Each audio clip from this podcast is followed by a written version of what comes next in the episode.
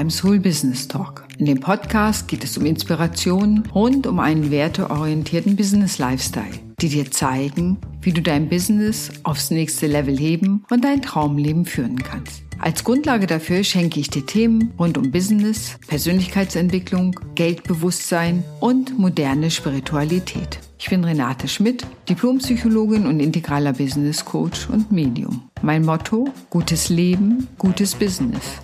Ich wünsche dir viel Spaß beim Hören des Podcasts.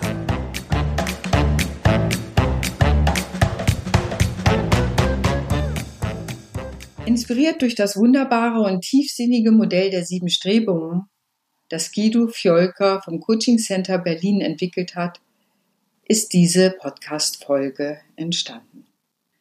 Wenn du mehr über die vielfältige Arbeit von Guido Fjolker erfahren möchtest, klicke einfach auf den Link in den Show Notes.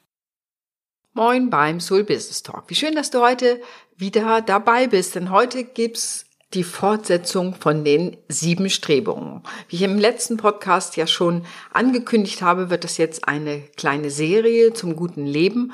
Und eine der Grundlagen des guten Lebens, dieses philosophischen Konzepts, sind die sogenannten sieben Strebungen. Für dich nochmal, wenn du beim letzten Mal nicht dabei warst, die sieben Strebungen sind, wir wollen Aufgaben in einer Gemeinschaft haben und darin natürlich eingebunden sein.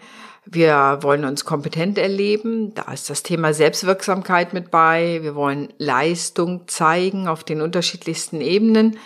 Wir brauchen einen Ausgleich auf der emotionalen, aber manchmal auch auf anderen Ebenen. Es geht um Gesundheit und Fitness um Lebendigkeit und Glück und am Ende auch um Muße. Ich werde nach und nach diese sieben Strebungen vorstellen, warum ich das tue. Wie du vielleicht weißt, ist mein Motto gutes Leben, gutes Business. Und von daher dachte ich, ich erzähle dir mal über die Hintergründe des guten Lebens. Heute soll es um das Thema Gemeinschaft gehen. Wir sind Menschen, wir wollen Teil einer Gemeinschaft sein. Wir vermuten, dass es damit zusammenhängt, dass wir in der Urhorde, dass wir vor tausenden von Jahren immer so acht bis zehn Leute zusammen waren, die gegenseitig mit ihren unterschiedlichen Kompetenzen das Überleben sicherten. Und wenn jemand aus dieser Gemeinschaft ausgestoßen war, bedeutete das, dass er oder sie faktisch nicht überleben konnte alleine. Also ist auch einer der Gründe, wenn wir heute irgendwie aus Gruppen rausfallen, sei es aufgrund von Mobbing oder sei es aufgrund von, ja, dass wir in Rente gehen oder aufgrund von ähm, sexueller Orientierung, dass Religionsgemeinschaften einen ausschließen. Da gibt es ja eine lange, lange, lange Liste und das führt immer auch zu einer Krise, weil unser Bedürfnis ist, zu einer Gruppe zu gehören. Wir wollen in der Gemeinschaft anerkannte, sinnvolle Aufgaben wahrnehmen und wir möchten ein wertvoll angesehenes Mitglied leistungsfähiger Gemeinschaften unserer Wahl sein. Das ist unser Streben im Hintergrund und Gemeinschaften, die aus ähnlich denkenden, fühlenden Individuen, Gruppen und Kulturen bestehen. Also wir haben auch immer einen Wunsch nach Gleichheit oder nicht zu großer Dissonanz, nicht zu großem Unterschied, weil das ja, andere Auseinandersetzungen mit sich bringt. Und mit Vielfalt umzugehen, sehen wir ja immer wieder, dass das für viele Menschen nicht ganz einfach ist. Am Ende stellen wir uns die Frage, was kann ich für wen tun? Und da geht es um so Themen wie Position und Rolle. Ja, sowohl im Geschäftlichen, gerade heute Morgen hatte ich ein Coaching, da ging es eben auch, welche Rolle habe ich eigentlich in dem ganzen Unternehmen? Es geht um Eingebundensein, Verantwortungsübernahme, Bestimmung? Das ist eine große Frage. Was ist mein Seelenplan? Was ist meine Seelenaufgabe? Deswegen kommen immer wieder Menschen zu mir, weil sie das gerne wissen wollten. Hm, was ist eine lohnende Aufgabe? Auch das ist, glaube ich, eine gute, gut gestellte Frage. Und am Ende geht es natürlich auch um Selbstverwirklichung. Man kann sich natürlich auch selber Aufgaben geben, das zum Beispiel wie ein Buch zu schreiben. Das habe ich auch schon mal gemacht. Also die Aufgaben können natürlich aus der Gemeinschaft kommen oder für die Gemeinschaft sein.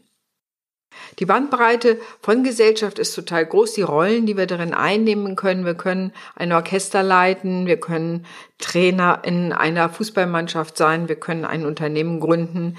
Wir sind Angestellte in einem Unternehmen. Es gibt so viele Sachen. Wir haben private Gemeinschaften, in denen wir leben. Das können Religionsgemeinschaften sein. Das ist die Familie. Interessensverbände. Ich könnte noch einiges nennen, aber du weißt, um was es geht. Wir suchen immer wieder Gemeinschaften, in denen wir vorkommen können und das Problem ist dann tatsächlich an Schwellen, wie zum Beispiel, wenn wir plötzlich arbeitslos werden. Ja, das wirft die meisten Menschen sehr in eine Krise, weil sie damit erstmal aus einer Gemeinschaft herausfallen, nicht nur aus der Firmengemeinschaft, dem Team, der Zusammenarbeit mit anderen KollegInnen, sondern auch aus der Rolle der arbeitenden Gesellschaft. Und damit muss ich mit dieser neuen Rolle klarkommen. wenn mein Bedürfnis ist, eines guten Lebens wieder für die Gemeinschaft etwas tun zu können, wird natürlich auch zum Beispiel Arbeitslosigkeit als starke Kränkung erlebt, zu sehen, ich kann im Grunde mit allen Ressourcen, die ich habe, mit meinen Kompetenzen der Gemeinschaft nicht mehr ausreichend dienen. Und das führt für viele tatsächlich in eine Krise und auch, wenn die Krise länger andeutet und äh, man dann nicht rauskommt, in depressive ja, Verstimmung oder eine Depression, wo es wirklich um Schlafstörungen, um das Gefühl von Sinnlosigkeit und so weiter geht. Also, immer wenn wir aus Gemeinschaften fallen, sei es absichtsvoll oder nicht, wenn sich etwas verändert, man merkt dass viele Menschen, wenn die Kinder aus dem Haus gehen, ne, dann bin ich nicht mehr so sehr Eltern, sondern muss mich wieder auf mich selbst besinnen. Auch da verändert sich was, meine Rolle verändert sich was. Was sich bisher für die Gemeinschaft, also auch für die Familie getan hat, verändert sich. Ich muss mich neu definieren. Das sind übrigens auch alles wunderbare Schwellen für ein Coaching also sich davon extern auch Hilfe zu holen. Und ich erlebe es persönlich immer mehr, dass Menschen zu mir kommen, die so ein, zwei Jahre bevor sie in die Rente gehen, zu mir ins Coaching kommen und sagen, ich möchte das Leben danach vorbereiten. Und wenn wir die Studien uns angucken, können wir auch noch 20, 30 Jahre qualitative Lebenszeit haben. Und die wollen ja in irgendeiner Weise auch konstruktiv und produktiv gestaltet sein. Ich will weiter ein ne, wertvolles Mitglied der Gemeinschaft sein. Und da geht es natürlich um die Suche, wo könnte das sein, wo kann dieser Ort sein, wenn ich den Arbeitsprozess verlasse. Also, die Zugehörigkeit zu einer Gemeinschaft ist individuell, ist immer eine Gesellschaft, abhängig natürlich auch von Kulturen, allen Dingen, aber ist auch international. Man würde davon ausgehen, dass alle Menschen diese Strebung haben. Ich selber kann sagen, ich habe in sehr unterschiedlichen, ja, wenn du so willst, Gemeinschaften gelebt oder Kulturen, wenn man das so wollte. Ich komme aus einer, ich würde mal sagen, auf einer Ebene Arbeiterfamilie. Mm, dass ich die erste Akademikerin in der Familie bin, ist tatsächlich auch ein Wechsel. Ja, und ich kenne viele Frauen, die aus ja, ähnlichen Hintergründen kommen, dass das gar nicht so leicht ist, sich in dieser neuen Rolle als Akademikerin zurechtzufinden und diesen neuen Raum zu gestalten, ohne Angst haben zu müssen, die Ursprungsfamilie zu verlieren, weil man jetzt zu einer anderen Gruppe gehört. Also ich kenne das von vielen, die, wo das so die erste Akademiker in, in der Familie ist, dass diese Themen auftauchen, gehöre ich noch dazu oder ist, wird die Fremdheit zu groß dessen, was uns bewegt. Aber das nur am Rande. Ich selber habe, wenn wir so Zugehörigkeit zu Gruppen, ich habe 15 Jahre lang Jugendarbeit gemacht, ich habe Reisen und Frei Jugendfreizeiten organisiert und durchgeführt. Es hat mir wahnsinnig viel Spaß gemacht. Hab ganz viel in Europa dadurch gesehen. Also es war super spannend, manchmal auch super anstrengend und super nervig. Aber wer das jemals Jugendarbeit oder ehrenamtliche Arbeit gemacht hat, weiß, was das so mit sich bringt. Ja, weil es ist eine schöne Zeit, auf die ich zurückblicke. Es hat wirklich viel erlebt. Und letztendlich war ich auch, wenn wir über Gemeinschaften nachdenken, auch früher, als ich da gelebt habe, in einer Gemeinschaft. Eine Inselgemeinschaft hat nochmal andere Regeln, andere Ströme auf der Oberfläche. Was gibt es? Und erst wenn man länger da ist, kommt man sozusagen in andere Bereiche vor. Aber auch das, was kann ich zur Gemeinschaft beitragen? Oder will ich in dieser Gemeinschaft leben? Und äh, diese Frage stellte sich nicht nur mir nach so gut sechs, sieben Jahren auf für, will ich hier bleiben? Bleiben. Da muss ich mich nochmal auf einer anderen Ebene gucken, wie kann die Integration aufsehen, was kann ich für die Gemeinschaft tun oder muss ich gehen? Und man sagt, das ist die klassische Schwelle auch für Menschen, die auswandern, dass so die erste Zeit natürlich mega aufregend ist und so weiter.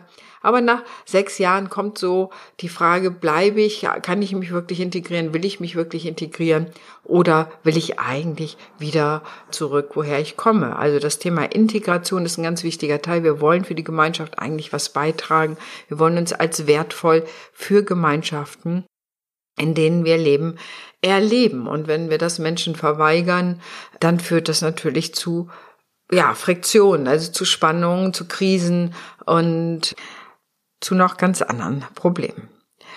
Wenn es dir also darum geht, sozusagen, was ist für mich eine sinnvolle Aufgabe? Also viele, die zu mir kommen, sagen, oh, ich will ein Soul-Business aufbauen, ein Business, was wirklich sinnvoll für die Welt ist. Gerade dieses Thema Sinnhaftigkeit in der Arbeit, mache ich überhaupt noch was, was Sinn macht?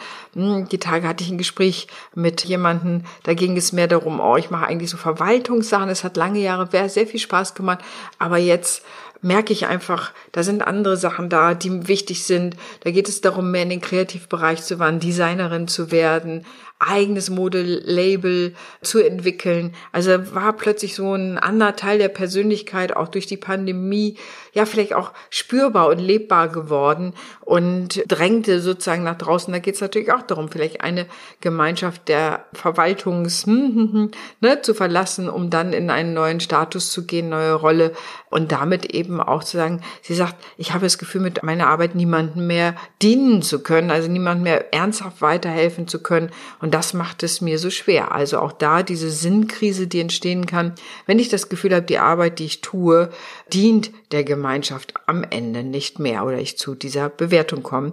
Und dann eben da einerseits die Selbstverwirklichung, ich will mehr in die Kreativbranche gehen, aber auch, was kann ich an Schönheit schaffen für die Welt, wenn ich selber eigene Mode entwickle, die andere erfreut. An diesen Schwellen ist es natürlich immer auch sinnvoll, ich sag mal, extern sich Unterstützung zu holen. Ich selber habe das auch an vielen Schwellen in meinem Leben gemacht. Es ist ja ganz gut, auch in so einem kontinuierlichen Entwicklungsprozess zu bleiben. Und die Frage ist immer, welche Gesellschaft und Gemeinschaft möchtest du leben? Was ist dir wichtig? Und da kommen auch wieder deine Werte ins Spiel. Was ist dir selbst wichtig? Was brauchst du? um glücklich zu sein. Also auch dieser Aspekt der Selbsterkenntnis. Und nicht umsonst nenne ich das äh, meine Angebote Soul Business Mentoring, weil ich denke, Körper, Geist und Seele gehören einfach zusammen und müssen mit berücksichtigt werden. Also auch, was sind meine Werte, was sind meine inneren Vorstellungen, wo erlebe ich mich als selbstwirksam, wie kann ich selbstwirksamer und resilienter werden, was ist mein Seelenplan, was ist meine Aufgabe, was ist meine Motivation, auch vielleicht der Gemeinschaft zu dienen? All diese Dinge sind wichtig und dürfen erarbeitet sein, wenn wir uns aus dieser Strebung allein überlegen, welche Themen tauchen da für mich auf. Ich hoffe, dass du deine Bestimmung gefunden hast. Dann freue ich mich, dass ich dich mit diesem Podcast inspirieren könnte. Wenn jemand anders, wenn du jemand anders kennst und denkst so, oh cool, das wäre cool, wenn der oder die das sich mal anhört, freue ich mich natürlich, wenn du es weiterempfehlst. Und ansonsten freue ich mich und danke dir, dass du heute zugehört hast. Nächstes Mal wird es um Kompetenz und Leistung gehen, also zwei weitere Strebungen. Und ich bin gespannt, ob du da auch nochmal reinhörst. Ansonsten wünsche ich dir erstmal einen wunderschönen Tag und wenn du mir ein Feedback schreiben willst, du weißt ja, einfach in die Kommentare. Hab einen wunderbaren Tag. Und ich hoffe, dass du dich da, wo du bist, an deinem Platz wohlfühlst und das, was du da tust, als sinnvoll empfindest. Deine Renate.